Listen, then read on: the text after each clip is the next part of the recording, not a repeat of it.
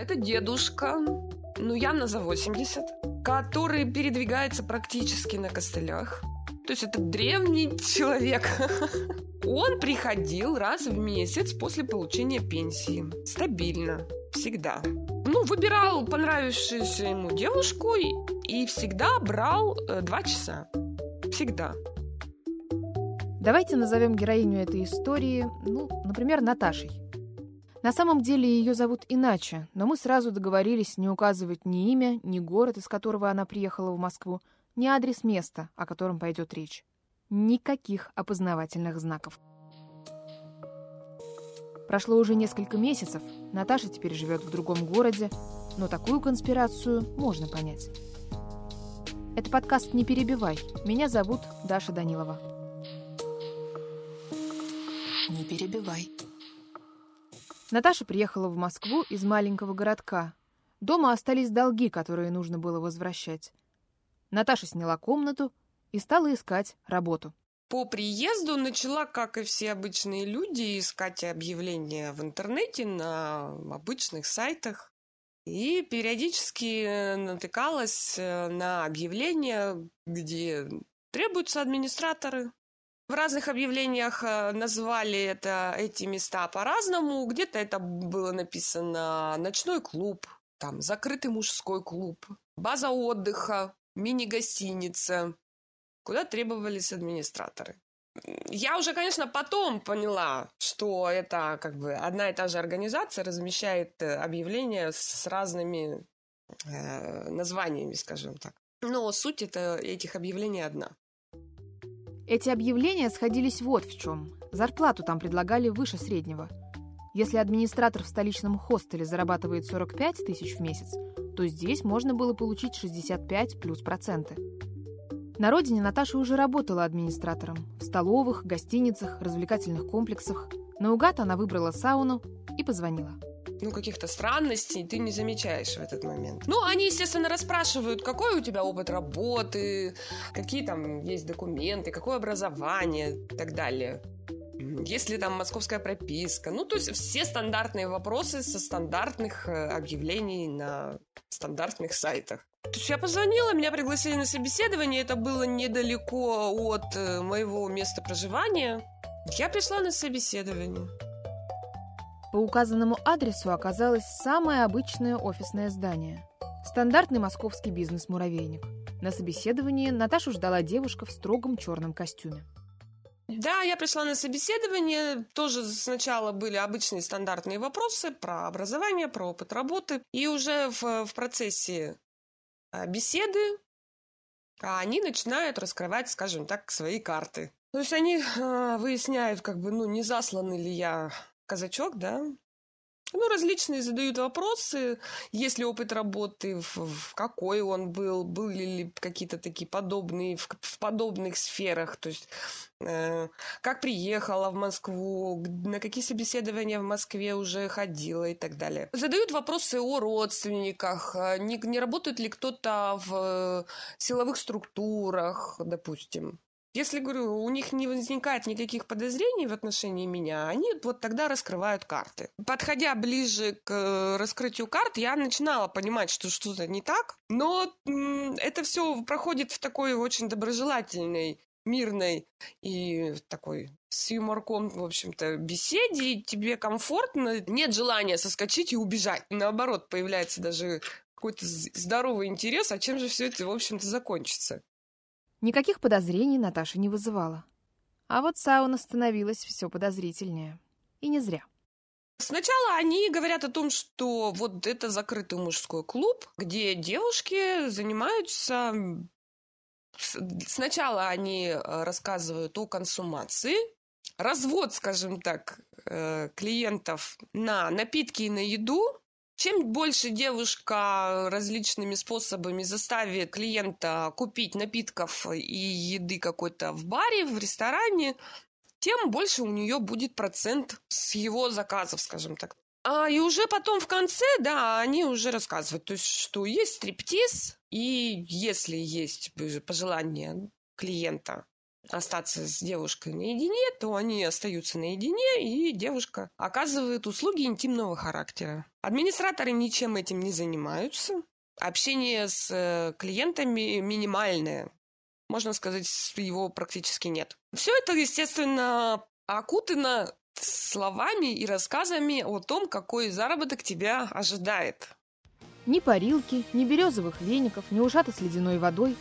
К концу собеседования сауна испарилась без следа. Вместо нее Наташе предложили работу в настоящем борделе.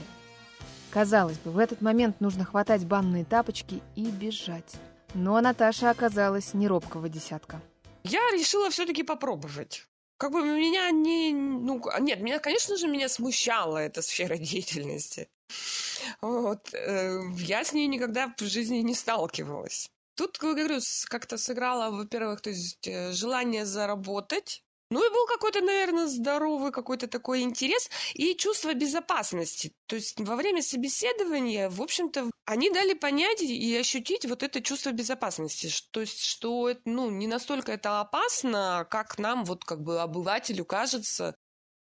О новой должности Наташа никому не говорила. Семье сказала, что устроилась администратором в хостел. А сама надела черные брюки с белой рубашкой, дресс-код администратора, чем незаметнее, тем лучше и пошла на стажировку. Вообще, когда ты заходишь, и ты видишь там, ну, 15 человек в нижнем белье, ну, как минимум, тебя это слегка так это шокирует. Не знаю, человек быстро ко всему, наверное, привыкает. Точка оказалась в том же здании, где проходило собеседование. Соседняя дверь. Внутри все было похоже на ночной клуб. Приглушенный свет, расслабляющая музыка, диваны, барная стойка и дверь, за которой длинный коридор с множеством комнат. Здесь путанны принимали своих гостей. Ну, когда ты первый раз идешь на стажировку, вот тогда было страшно, да. Но ты приходишь на стажировку, и когда ты уже начинаешь вникать во все моменты, во все нюансы, когда ты знаешь и понимаешь, сколько сотрудников где-то в совершенно других местах, это то же самое видеонаблюдение, это отдел кадров, это отдел службы безопасности, там отдел рекламы, отдел, который занимается интернет-сайтами и так далее, и так далее, и так далее. И ты понимаешь, что это ну, такая огромная махина, работающая не первый месяц и не первый год – и не первое десятилетие, что, в общем, как бы уже вот эти мысли о безопасности от правоохранительных органов, она улетучивается сама по себе. Напарница объяснила Наташе обязанности. Администратор борделя – это что-то типа завхоза, кассира и менеджера в одном флаконе. Наташа должна была следить, чтобы в помещении было электричество и горячая вода, чтобы уборщица убиралась, прачка стирала, а у бармена в баре не заканчивался алкоголь. Ну и главное, чтобы девушки не забывали выходить на работу и были, как говорится, во всеоружии. Каждый день ночные бабочки в полной боевой готовности собирались на летучку. В определенное время там девушки, у которых сегодня стоит смена, должны находиться, скажем так, на рабочем месте проводится, ну, некая пятиминутка, да, в обычной жизни мы называем это, где рассказываются, ну, какие-то там новости, там, какие-то штрафные санкции, либо, наоборот, премиальные, то есть кого-то похвалить, кого-то отругать. Ну, допустим, э, от нас ушли там четыре клиента, которые вообще ни с кем из девушек не отдохнули. То есть никто из э, девушек не смог завлечь, привлечь к себе внимание да и вот на этой пятиминутке ты как раз и смотришь, э, кто как во что одет, как выглядит, какой макияж. Если надо что-то исправить, соответственно, ты на это указываешь. Там, сделать помаду поярче. Ну, как-то в этот раз слишком бледно, например, нанесен макияж. Понятно, что в, в залах и в комнатах свет приглушенный, и, ну, ее просто будет не видно. Или ты видишь, что там у нее уже маникюр или педикюр там на последнем издыхании, как бы напоминаешь о том, что надо в ближайшие дни обязательно попасть к мани... на маникюр или на... сделать педикюр, ну и так далее. Но это как бы их часть профессиональной. Ну, деятельности. То есть э, от этого зависит, пойдет ли с ней клиент на какое время он ее возьмет, соответственно, сколько денег он за это выложит. Это мой процент. Соответственно, я напрямую заинтересована в том, чтобы они выглядели хорошо. В первый же день Наташа придумала себе имя. Ну, какое, я вам, конечно, сказать не могу, опять же, в целях конспирации. Подставные имена – требование обязательное для всех сотрудников борделя, от девушек до уборщиц. Здесь принято скрывать, кто ты на самом деле. То есть есть э, правила, по которым сотрудники работают под вымышленными именами, называть свои настоящие имена место рождения запрещено. Дружить, обмениваться там соцсетями, как у нас любят, там, номерами телефонов и так далее, в общем, тоже запрещено. Во-первых, ну, ни к чему. И как бы есть такое правило, которое тоже проговаривается всем, что если мы случайно, ну, в, там, в том же самом Москве, там, в метро или в, как, в каких-то там местах встречаем друг друга, то мы делаем вид, что мы друг другу не знаем, не знакомы и никогда друг друга не видели. У отдела кадров, у руководства, да, наши настоящие данные, конечно же, есть.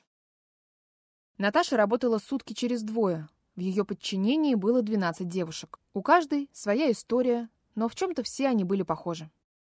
Средний как бы такой портрет – это примерно от 20 до 35 лет. Как правило, 99% это матери-одиночки. Практически у всех, то есть процентов 90, есть какие-то кредиты, какие-то долги, такие вот большие финансовые обязательства, которые, собственно, их и толкают на это идти. Вот прям совсем-совсем молоденьких. Ну вот при мне, во всяком случае, не было. Может быть, просто, наверное, еще там 18-летним только-только начинают давать кредиты. И к 18 годам они еще их не накопили. А вот как раз к 20 там уже начинаются большие долги, и только там какие-то, ну, единицы, кто, скажем так, пришел туда работать, потому что ему эта работа по душе. Все остальные — это девушки, мечтающие вот быстро-быстро там за какой-то определенный срок заработать какую-то определенную сумму и из этой сферы уйти. Собственно, большинство так и делает. Одна вот девушка работала, которая это зов души. Нельзя назвать ее нимфоманкой, хотя, наверное, там где-то это все очень близко и недалеко. Да, ей нравилось общение, ей нравилось с клиентами находиться, то есть оказывать им эти услуги. Ей нравился процесс. Не без этого, естественно, ей нравилось получать те деньги, которые она получает таким способом. Платили в борделе прилично. Проститутки получали от 3 до 25 тысяч за смену. Ставки росли соразмерно опыту, умениям и популярности у клиентов. Тут, конечно, все зависит от самой девушки. Насколько у нее ухоженная внешность. То есть тут даже дело не в красоте, потому что вкусы у всех действительно абсолютно разные. Приходили клиенты, которые требовали дам с пышными формами. Или, например, дам, которым за 30. Или наоборот, э, как можно моложе и как можно худее. Ну и так далее. То есть вкусы абсолютно разные, но все они сходятся в одном. Чем ухоженнее внешность, тем эта девушка привлекательнее. Ну, второй момент – это ее опыт, ее умение и в умении сделать из клиента постоянного клиента, который будет приходить там, может быть, там не каждый день или там раз в неделю есть такие, кто там раз в месяц, но он приходит именно конкретно на конкретную девушку и проводит время только с ней. В общем-то, это где-то 50% всех клиентов. Это постоянные клиенты. За секс-услугами в бордель приходили самые разные мужчины – Бизнесмены и рабочие, семейные и командировочные, студенты и туристы. Опытные работницы рассказывали, что во время чемпионата мира по футболу даже администраторы зарабатывали до трех сотен в месяц, только на процентах от прибыли. Были и мальчики, решившие расстаться с девственностью в объятиях профессионалки. А еще были прекрасные принцы. Конечно, на белом коне.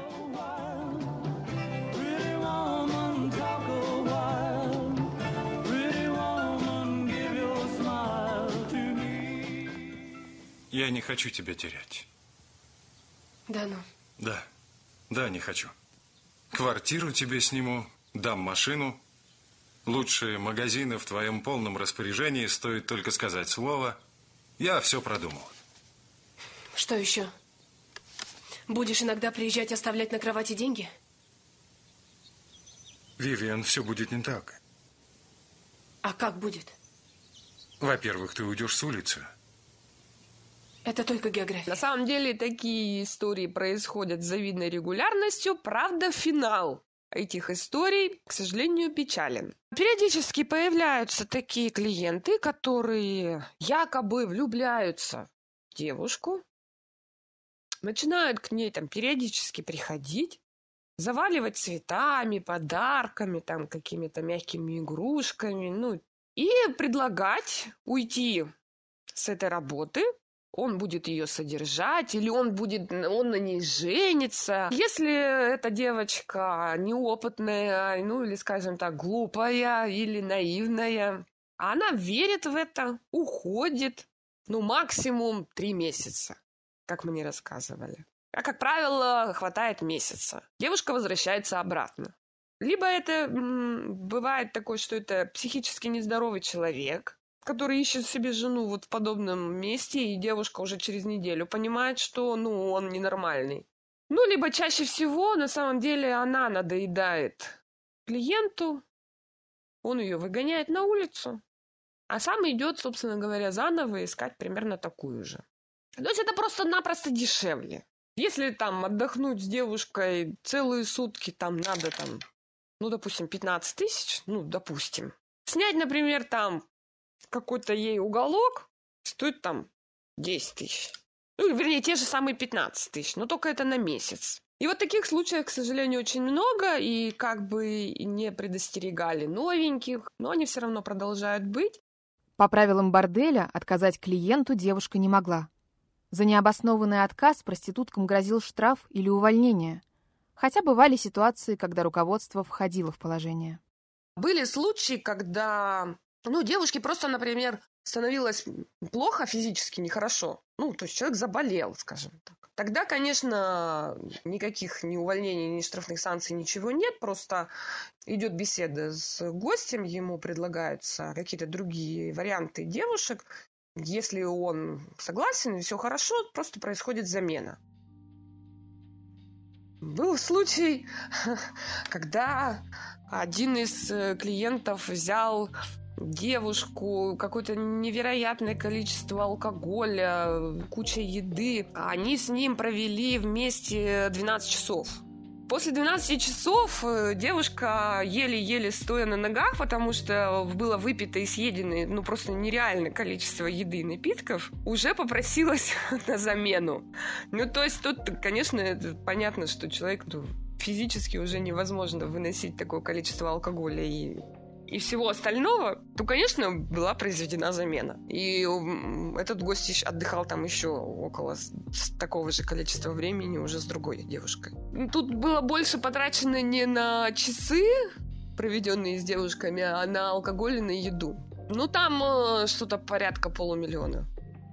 За занятие проституцией в России грозит смешной административный штраф полторы-две тысячи рублей. Это меньше, чем средняя проститутка зарабатывает в час. Куда более серьезное наказание светит организаторам публичных домов. Это уже уголовное преступление. За него лишение свободы на срок до пяти лет, а при отягчающих – до десяти. А вот про администраторов и других сотрудников таких секретных саун в законе просто забыли написать. Ну, в принципе, на первых же самых стажировках тебе рассказывается, объясняется, каким образом себя вести в случае прихода полиции, либо каких-то других экстренных ситуациях. Я спросила Наташу, что делать, если в бордель нагрянула полиция. Но, Даша, это я не смогу рассказать. Есть определенная техника безопасности. Приход полиции – это экстренная ситуация. Есть необходимый набор действий, которые нужно сделать, чтобы все было хорошо у всех.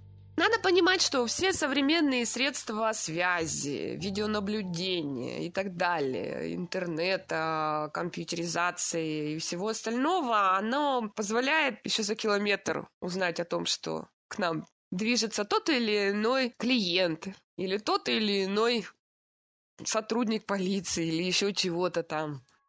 Есть специальные службы на видеонаблюдении. В случае чего-то, либо, допустим, к нам подходит э, клиент, которому нельзя открывать. Да, он там буйный, например, или еще что-то, или там неблагонадежный. Нам звонят, нас предупреждают о том или ином клиенте. Мы, соответственно, ему не открываем дверь.